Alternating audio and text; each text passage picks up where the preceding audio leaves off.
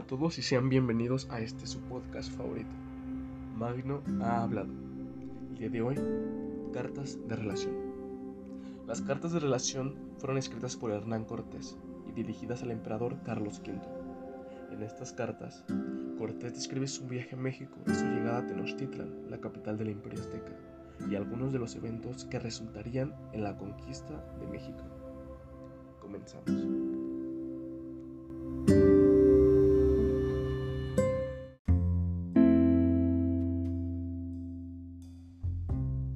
Cartas de relación.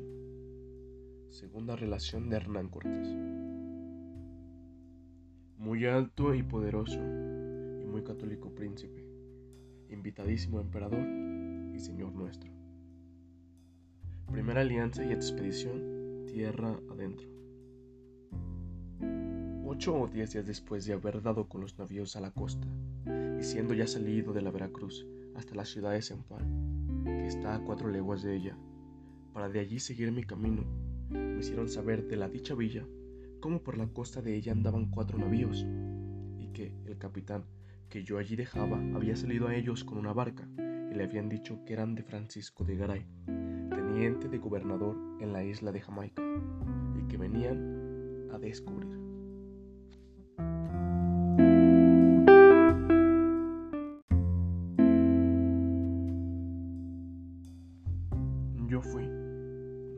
Señor, por la tierra y señorío de Sempual, tres jornadas, donde de todos los naturales fui muy bien recibido y hospedado.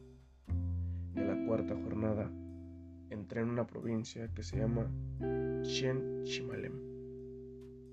Y a la bajada del dicho puerto están otras alquerías de una villa y fortaleza que se dice Teitzuacán, que asimismo era del dicho Mutezuma que no menos de los de Chien Chimalem fuimos bien recibidos. Y nos dijeron de la voluntad de Moctezuma, lo que los otros nos habían dicho, y yo asimismo lo satisfací. Desde aquí anduve tres jornadas de despoblado y tierra inhabitable a causa de su esterilidad y falta de agua, y muy gran frialdad que en ella hay, donde Dios sabe cuánto trabajo la gente padeció de sed y de hambre en especial de un turbión de piedra, y agua que nos tomó en el dicho despoblado, de que pensé que pereciera mucha gente de frío. Y así murieron ciertos indios en la isla Fernandina, que iban mal arropados.